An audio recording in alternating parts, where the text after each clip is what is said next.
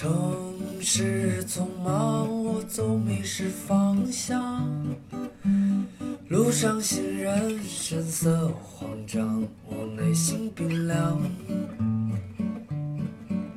只是在同一个街角，你路过我身旁。欢迎来到新的一期 Blow Your Mind 两个人的公路博客。大家好，我是 Bro 风。我是简丽丽，我的骄傲已不再重要。说一声，这是咱们 Blow Your Mind 的这个职场的系列的第三期。嗯嗯。OK，那么今天开始呢，还是从几个这个咱们读者 Bimers 发来的问题，咱们开始说。以下这些问题呢，其实我都做一些加工和简化了，所以，呃，一方面隐去一些个人的情况，另一方面呢，让我们这个问题就更简短啊。第一个问题是，就说在工作中凭自己的兴趣或者喜好去选择自己喜欢的喜欢的工作，这样工作态度在职场上会不会阻碍自身的发展？我的想法是，这其实是一个非常危险的一种工作态度，或者说就是一种去选择自己想做什么的一个一个算法。他是没有说的很具体了，但是我猜你还是相当年轻啊，在你这么特别年轻的时候，其实你是很难知道自己喜欢什么或者不喜欢什么的。或者我看到的情况是，如果你觉得你对 A 工作不喜欢的话，然后你去换到 B 工作的时候，很大程度上你还是会不喜欢它的。人在想要给自己，反正我不管因为什么原因，我自己做这个 A 工作的时候做的特别不爽，呃，想去给自己换工作的时候是会给自己各种各样的借口，呃，而且是你是很难判断说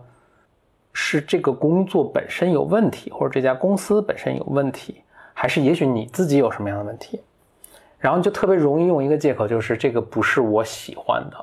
或者英文里就老说这不是我的 passion。作为一个借口，而且因为我们现在都特别鼓励 passion 嘛，所以你当你说出这不是我的 passion 的时候，这个没就没有人说得过你了，因为这是一个就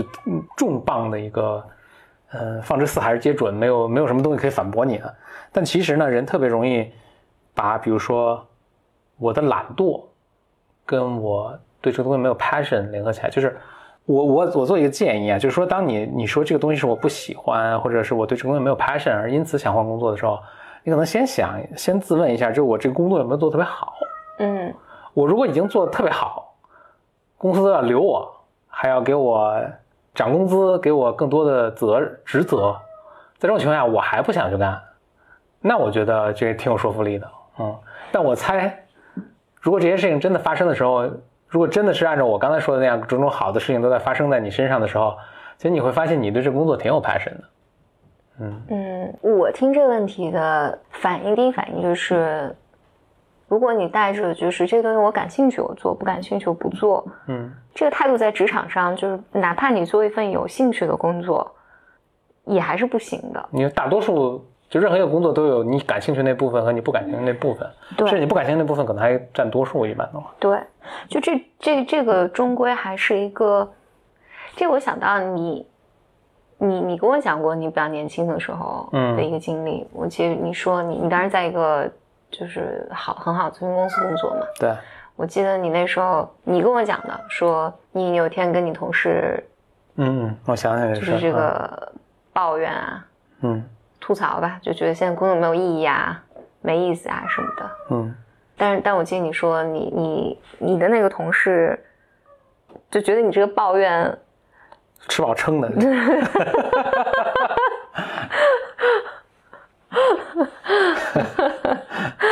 这不？但他说的更具体，他说的更多的是你选择太多了。嗯嗯，就是一你生活没什么压力，二你选择太多了，所以你就会有这种闲得蛋疼的这些事、这些这些事情。想法。对，嗯我觉得考虑这个事情的时候是这样的，但它没有一个标准答案。但我觉得大大的方向是这样的：在你特别年轻的时候，就是二十多岁的时候，不要着急来定义什么是你感兴趣的，什么是不感兴趣的。嗯就凡事都都坚持一段时间，嗯哪怕你觉得我这个事情真的是不感兴趣，但是你坚持，可能坚持一个月，坚持这一个月太短了，半年多我觉得有点太短了。对，嗯就是你在坚持的这个过程里面，你是能学到很多新的东西的。嗯，我是讲这个，我是突然想到，我我在读研究生的时候，我去餐厅打工。嗯，我刚才为什么脑袋里突然想到一个月时候想到这个事儿？我在餐厅大概做了有，我忘了，可能两个月、三个月左右的时间，还是对我的人生我觉得帮助很大的。就特别简单的事情，就比如说呃收盘子。我在去打工之前，我就完全没有觉得这件事情对我有有任何挑战或者难度，我就觉得我就是为了赚个零花钱嘛，我就去了。但真的在工作的时候，你发现怎么收盘子，就是怎么拿那个托盘，嗯，拿托盘的时候，就是你你往下放杯子的时候，你拿哪个先拿哪个后拿哪个，就是会是个托盘不倒。呃，就这些非常非常小的事情，我觉得那个时候对对我触动特别大，就是我发现哦，原来这些事情我是不会的，而且在我没有做这个工作的时候，我还认为这个工作很简单。所以在那么小的餐厅里面，我觉得好像我现在印象不深了，但我记我记得那时候我打扫地下室，就是那个酒窖，就怎么打扫，呃，然后它里面还有就是同事同事之间的这种斗争啊什么的，就时间虽然不长，但是在非常你觉得非常啊、或者当时我觉得非常简单的工作里面学到很多很多东西。所以我觉得，如果一个工作哪怕你不感兴趣，有机会的话，坚持上个几个月，你都是能得到一些东西的。但是当你当你过了一定的人生经验，或者到了一定的年纪，我觉得这个时候你你可能是有一定的你对自己有有判断力的时候，嗯但是这个其实也难在，就是我怎么知我没判断力的时候，我就不知道我有没有判断力。我我就我就问这个问题，或者这个问题现在为什么会成为一个特别很多人都问这个问题？就我这个问题也集合了好几个类似的问题弄问起来，我觉得大家现在是有一个认知误差的，就是好像我在外面就是在这茫茫宇宙中存在这么一个为我量身打造的一个工作也好，或者一个爱人也好，一个适合居住城市也好，等等等等，反正就是我得找到他，我就特幸福。他就跟我像手套跟手一样那么完美的搭配的，其实是这东西是不存在的。就且不说你现在都没有定型啊，然后那就是反正就是你找的一切的这个东西，它都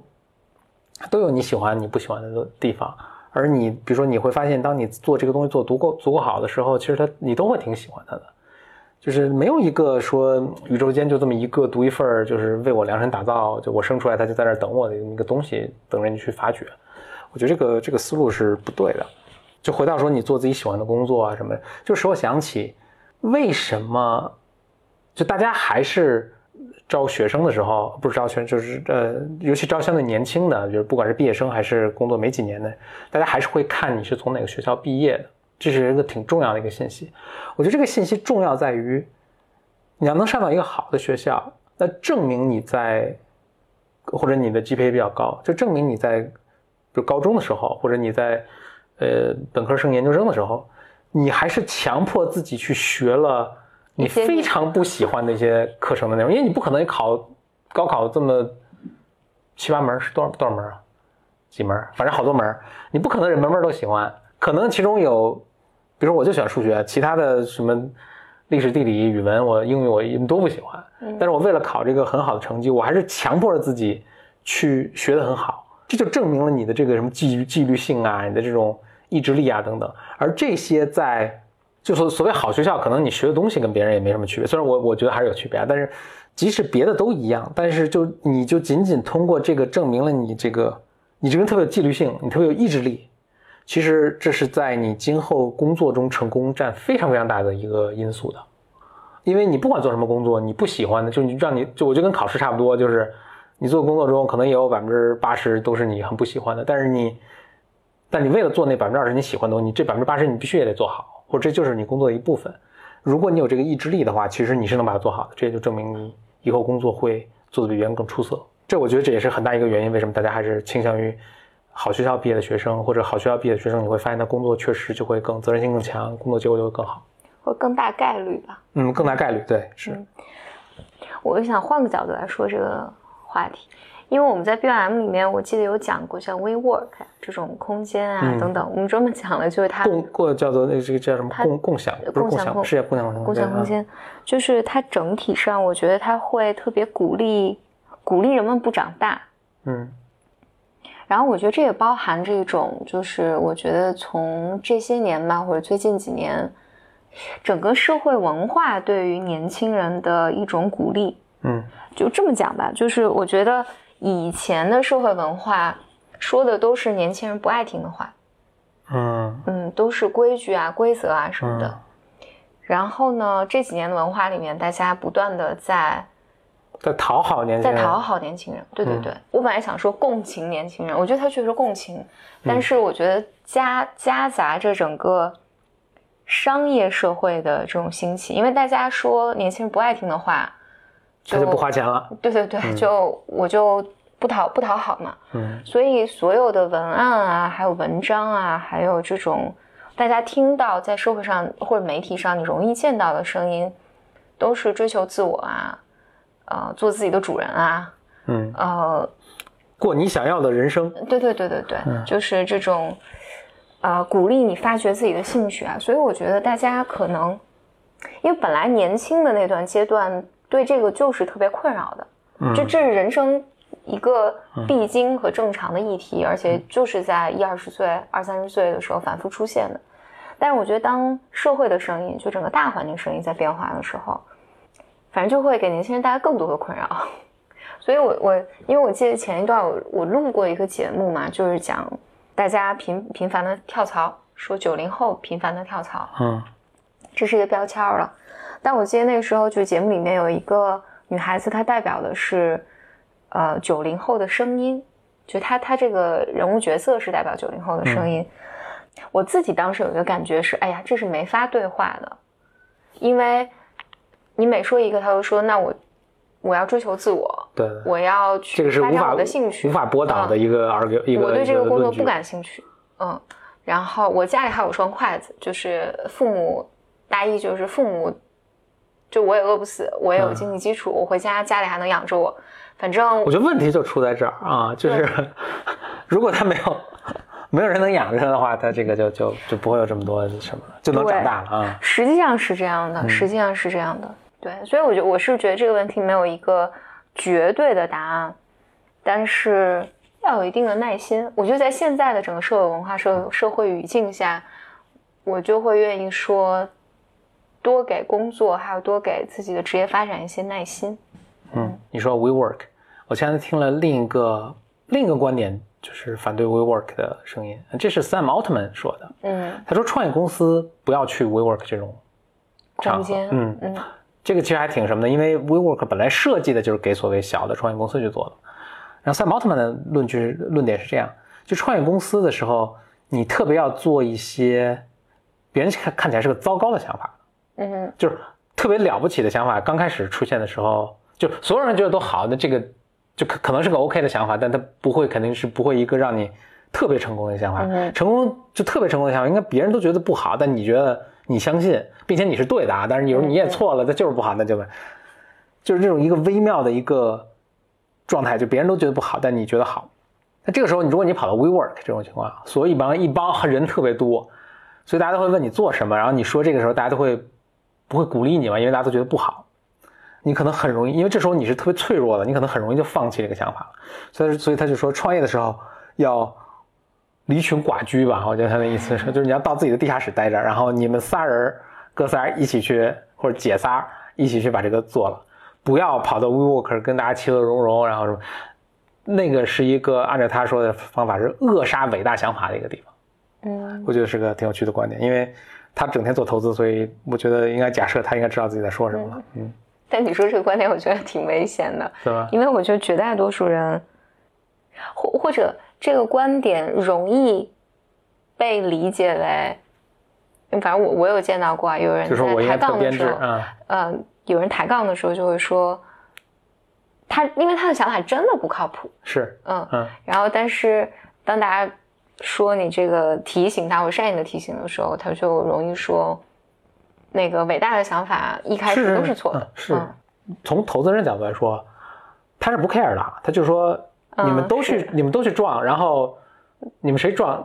谁撞成功了就对，就我每个人都投嘛，然后就因为我也无法区分你们哪个人是疯子，哪个人是天才，是的，对吧？所以他他是他赌的，他赌的是大的，对对对，嗯他是按概率来算的。对所以你嗯自己当然我不不知道，但是如果你自己如果是这么想的话，首先一我假设就是你你你你是天才的话，你可能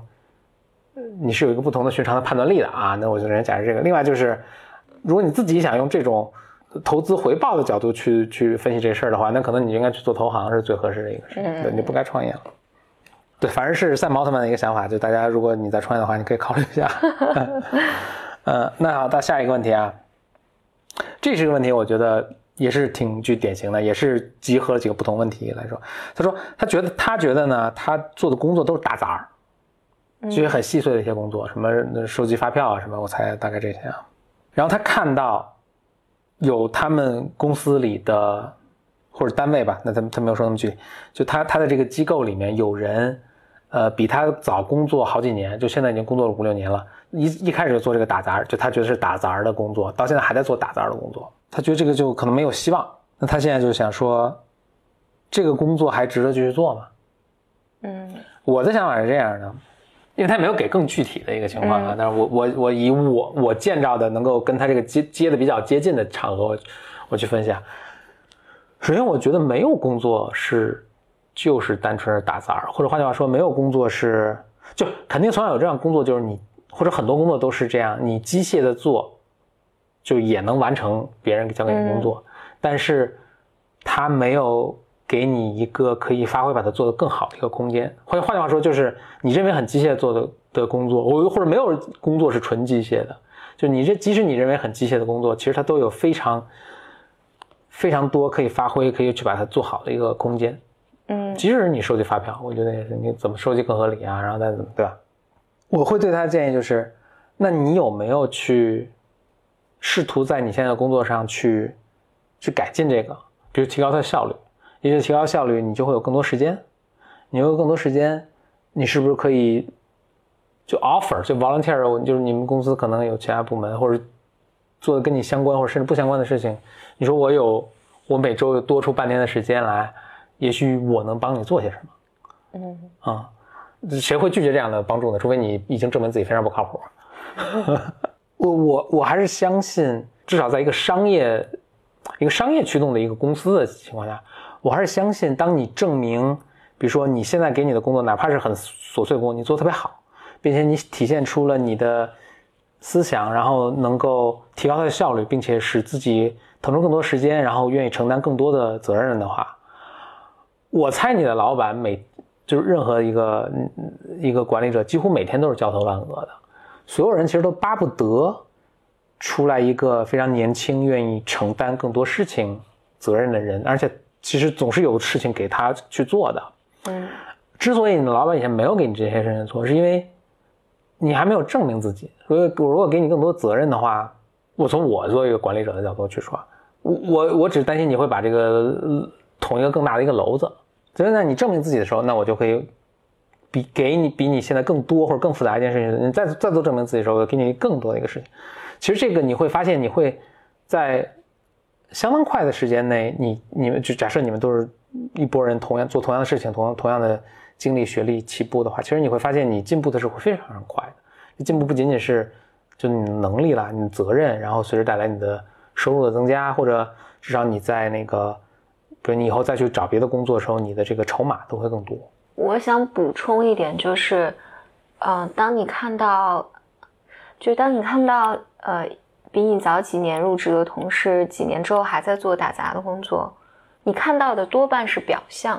嗯因为我觉得我听到了，我听到过很多年轻人抱怨，就是说公司没有给他发展机会啊，公司没有给他发展机会。嗯，但实际上我自己的经验是，如果一个人持续的在一个岗位做了好多年，或者做了两年，或者两年以上那种打杂的工作，而没有得到新的机会，那某种程度上，其实意味着这个人的能力有问题。嗯我说这个就比较直白了，嗯你不应该从他的人生里面去找参考。嗯嗯就我相信，肯定有人从这个位置上是找到突破口和找到出路了的。嗯，我我觉得这个可能也有那个所谓幸存者偏差，就是因为你能看到的肯定是他没有升迁就一直留在这儿的这些人，就是他已经升迁的这些人，其实你在见到他的时候，你并不知道他以前也是从这种非常基础的工作开始做起的，对对吧？所以你你看不到他的一个成长路径，所以你看到的只是被筛下来，一直落队，然后落到现在，然后等于跟你现在你你跟你作为一个刚刚踏上工作岗位的人做同样事情的人，然后他明显不应该是作为一个，就是他应该是一个低于均值的一个人，所以他明显不应该作为你的一个一个参考对象。嗯。嗯，当然说说这个话，就还是刚才说的，就是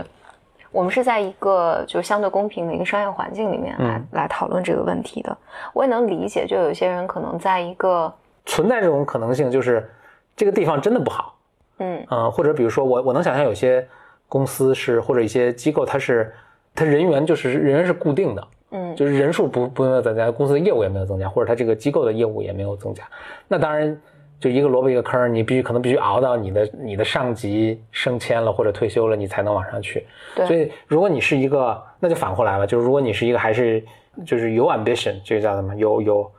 有成长的动力的意愿的一个人，你可能还是找一个就是发展比较快的一个行业，比如互联网行业，可能是大家可能想的比较多的一个行业。是你能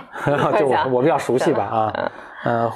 或或者或者就是反正这种增长比较快的这种行业，还有一件事情是可以参考的，就是你的单位的人幸福感高不高？职业发展是是一方面啊，嗯就但比如说，就像刚才说的，有一些可能有一些单位就是一个萝卜一个坑，然嗯后整体没有什么大的大的变化，所以你嗯的工作可能日复一日复一日，年复一年的就就只能重复呃只能啊，因重复。为上面那个萝卜那个坑没有被拔起来。但是在这种状况下，我觉得多半单位里面是有人会搞一些副业，或者做一些有趣的事情的。啊，嗯，一定有人会做这样的事情。那嗯我觉得你至少去了解了解他幸不幸福，开不开心。嗯，然后他的生活，如果有一天你变成他，你你愿不愿意？就是我觉得这个就生活的幸福感还是一个挺重要的一件事情。嗯嗯，虽然大多数人都不幸福，但是 但你还是可以为之努力的。对对对，但你至少知道哦，嗯那至少有人在这个环境里面，就这个环境是有出路的。嗯嗯，这这倒使我想起另一个，呃，其其实后面的一个问题，那我就先说他另另一位 Bimer 也来信说，就听我们以前录的这个节目，老觉得他有一个感觉是我们还是从一个所谓比如好学校出发啊，然后在一些发展特别快的行业或者一些所谓带一些光环的呃行业，比如说咨询公司啊、投行这种角度去去思考这个事情。不接地气儿。呃，或者比如在一个机机关单位里的工作是什么样，我我也不太清楚。或者比如在我我清楚啊，对，是是。OK，所以我们简历里其实是已经提供了这方面的观点。但我想说的是，我们现在，我我我其实还觉得他说的是是是一个挺好的提醒。所以我其实现在是有在去了解人生其他选择的一些大家情况，工工作这个或者活得开心不开心是不是什么样。所以比如说前一阵你跟我说的，呃，什么一个认识的一个人，他在学校里工作，其实没什么事儿。升迁晋级的可能性也比较渺茫，因为学校反正就你就待年头呗，那他就自己去做淘宝店啊，或者什么去什么，但特别开心，哎，我觉得其实是一个非常好的一个一个选择。然后还有一个我们认识的人是，如果以旁人这种传统角度去看，好像也没有一个正经工作，整天周游世界啊，然后打扮特别漂亮拍照啊什么，但是哎，人家有就自己的一个。事业就他那种事业不是你，大家去看，有时候你去当医生，或者你当律师，或者你去做投行，他不是那种事业。但其实人家这个事业，其实也非常好，给他极度大的自由，赚钱也不少，然后还就是，我觉得这特好啊，这这这这真是这真是太这是最好的。但是其实比如说我们以前，就或者我以前从思考给建议的角度，我其实没有从这个角度去去给。就没没有没有没有去多想这样的一个可能性，但其实可能对很多人就是 nice job if you can if you can get it 啊，就是回过头来说，我我是觉得就是我们现在也在，或者我吧，我现在也在，我觉得主要是你吧，对我我对主要是我，所以我谢谢这位 Bimer 提醒，那我现在也在去了解这个生活的多样性，或者我从我我换个角度来说吧，因为嗯。我以前在学校待过嘛，就是我也体验过这种，在一个特别大的这种事业单位里面，嗯，各种复杂的感受。嗯我现在觉得，就是我活活到现在啊，我确实觉得工作是有，或者如果你只是为了赚钱生存的话，或者生活的话，其实是有很多很多路径的。嗯但是呢，你的职业选择确实在早期是非常非常非常受自己的家庭影响的，嗯，而且简直我有时候觉得这个宿命论了都。对，因为我我在想，我所有对于职业发展或者对于什么叫一个正经工作，嗯，这个概念就完全是你不知道什么时候怎么形成的，它就形成了一个固有的观念。Yeah，所以在这个过程里面，其实我假假设说啊，我我的我其实是很很希望我自己的生活，啊、很多很多的钱，然后很多很多很多的自由，嗯就是很多很多很多的时间。嗯但是我我在我在回忆，就是真正我成长的家庭里面，所有对我的教育和对于职业的一个选择上，都是背道而驰的，跟跟我我刚才讲的几个那个、呃内心的心愿。我现在也没有什么特别好的办法，我觉得你只能、你也没法再投胎了。嗯对，但我觉得只能就这东西能不能改嘛？嗯那你只能虚心的放下你现在已有的根深蒂固的对于职业的，听起来要做做心理咨询了，这个 对对对，真这这是真的，我我有我非常值得。我我确实一直在跟分析师讨论这个问题。嗯你要 从底层打破它，嗯，底层代码是什么情况啊？对，然后你再重新建立和重新学习，嗯然后你会发现这个是这人生是很不同的，嗯嗯。这样所以没有什么，实际上本身这些职业啊，或者你的工作啊等等，甚至什么是工作，你为什么要工作，就是这都是值得要。值得问自己的问题。嗯而所以说回来，包括比如说我现在看到有人，就包括像我刚才说的那那个例子啊，有人做在人生职业上做出跟我非常不一样的选择。我说追溯回去看他生活的家庭，就我立刻就能很理解。嗯，哦，那就这这非常一脉相承啊。然后包括我再回头看我生的家，伙，我我也很一脉相承。对，现在就在非常非常痛苦的、痛苦的打破锁链。再来一个最后一个问题啊，也也应该是个非常年轻的一位白妹儿在发来的邮件，他说自己在做一个一个具体的工作啊，逐渐的随着做，他这有一个学习曲线，他越做越越越熟练了，呃越好。他说我要做到什么时候呢？我能才能转变成一位管理者？我想说的是，这个我觉得这个还是明显对整个这个可能对什么是管理，对，或者是是什么什么叫管理，可能就是没没有没有概念。但是现在我现在很年轻是 OK 的。大家顺便说一下，我现在风格想更犀利一些，沿着你刚才说的那个，就说大家现在都在讨好年轻人。我现在觉得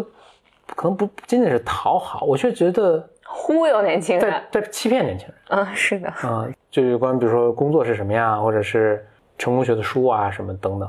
像我们前一次我们在跟一个跟人聊天嘛，然后就是也也是创业什么的，然后大家就说到这个很多其中很多艰苦，然后最后道别的时候说了一句是什么欢迎来到成年人的世界。嗯就是我现在也想邀请，就是如果你在听，让你相对年轻的话，我邀请你赶紧加加入到成年人的世界。在生活中可能会直接这么跟你说的人不多。首先就是咱们回到一个人怎么变成管理者，其实你挣得别人的信任，展现自己的能力，你展现自己愿意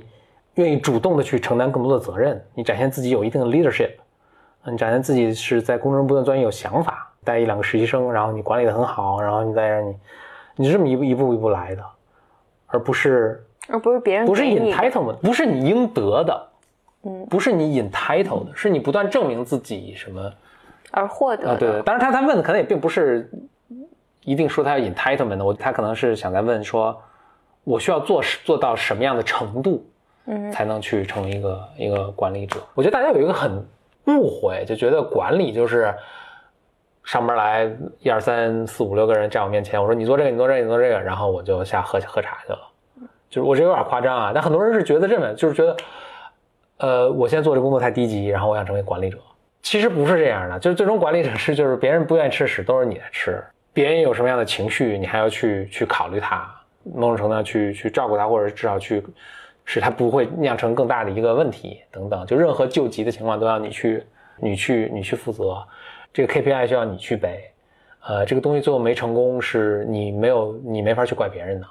我猜很多这种哎，觉得我应该做管理的人，其实当他真正意识到所谓作为管理者是什么样的一个人，我觉得他会觉得 是个很痛苦的一个事情。嗯嗯，但这个可能是只要你到那个位置的时候，你才能够体会到。我觉得如果你真的想成为管理者的话，你就得承担超出你现在工作职责的责任。对，而且你要主动去承担。就所谓 leadership，如果同同样有几个和你同级的人，你怎么才能脱颖脱颖而出嘛？我觉得聪明是一种，嗯，但是如果你愿意主动去承担，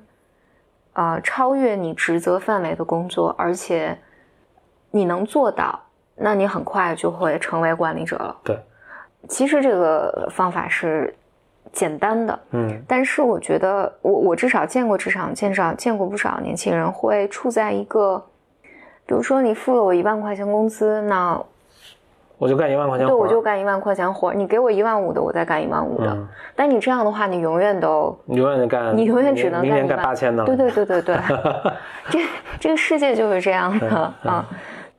因为如果你只关心你自己的事情，你不打算替这个团队或者其他人承担任何任何样的责任的话，那不会有人放心你去做管理的。嗯，因为做管理就就是就是刚才讲的。你就是要替所有人非常困难、非常痛苦的一件事，而且你你得有这种承担的意愿和承担的能力，嗯，而这些能力是需要被锻炼的，嗯，所以如果你自己就开始锻炼这些东西的话，那自然就其他人就会看到。但魔话说，我想我想到就是我有一个好朋友，因为他他没上过班儿。嗯，但他他所有就上大学期间，他也一直在自己创业。那那就他他也是也工作，就就不是给人打工的意思吧？对对对对对，就是他都是为自己在做事情。嗯，他跟我表达过一个痛苦感，他也很成功啊，非常成功。他之前跟我表达过，他说，他说我好羡慕啊那些打工的人。嗯，他说，因为他们什么也不用想。就是他，因为他从来他说什么事儿都有老板扛着嘛，嗯，因为因为他从来没有过这种体验，哎，这个我还挺意外的，因为我我是打工了很多年嘛，然后才出来自己创业，然后他他这么说的时候说啊，你怎么会羡慕打工这个状态？就是你你你在这么一个位置上，但我后来特别理解他的，我现在太理解了，包括前两天咱们跟那个跟一个朋友说，他也是也是。也是从以前工作到现在创业，大家都觉得哇，打工简直太轻松了。对，一个核心的原因就是你，当你打工的时候，你不真的承担，不真的背责任。对，就是你也背，但是就是我觉得跟那个你去，你去创业，或者你只要上面有老板，总有人替你扛着。对，嗯嗯。所以我觉得做管理者，如果回答他的问题的话，第一就是，那你就努力的承担超越你现在职责的责任。嗯，而且努力的去承担好，嗯，你很快就变成一个管理者了。嗯，第二就是，只是要预警，就是它不是一件，你当管理者不是一件轻松的事情。嗯，但是它它能带给你很多成长，和你确实会变得更成熟一些。OK，本期的 Blow Mind 的职场系列，咱们这是第三期，第三期了。嗯，呃，欢迎大家继续。发邮件给我们来分享你的经历啊，你的这些疑问啊，然后包括你的这个心得和你想分享给大家的这个你的这个关于工作中的一些 insight，我不断的会收到大家的提问啊等等啊，大家其实，在提问的时候发到邮件给我们这个 Blow Mind 的邮箱的时候，啊，其实你把你的那个情况写的越越详细，你这个问题就越容易容容易被回答。有时候会收到邮件，就是一两句话，就是说，哎，我比如说我要不要去读 MBA，或者我要不要换工作，这个可以描述一一万种不同的这个情况，很难做出一个回答对你有帮助。所以其实大家，呃，你描述出自己的年龄啊，然后学过什么呀，现在工作情况是什么呀，然后你，你你比如你想换工作的原因是什么，就是你认为你的原因是什么，这个其实过程可能对你自己也有帮助。然后呢，也让我们有机会给在这么一个信息的基础上去做一个发挥。OK，这就是一个提示哈。另外，大家发邮件呢，发到我们的邮箱是 bymclub@outlook 点 com。然后，另外也可以在微博上呢关注我，我是我的微博是 bym 风，关注简历里，这就是就是简历里。好，期待你的来信，拜拜。我的骄傲已不再重要，说一声你好，紧张不得了。你的脸。欢迎来到新的一期 Blow Your Mind，哎。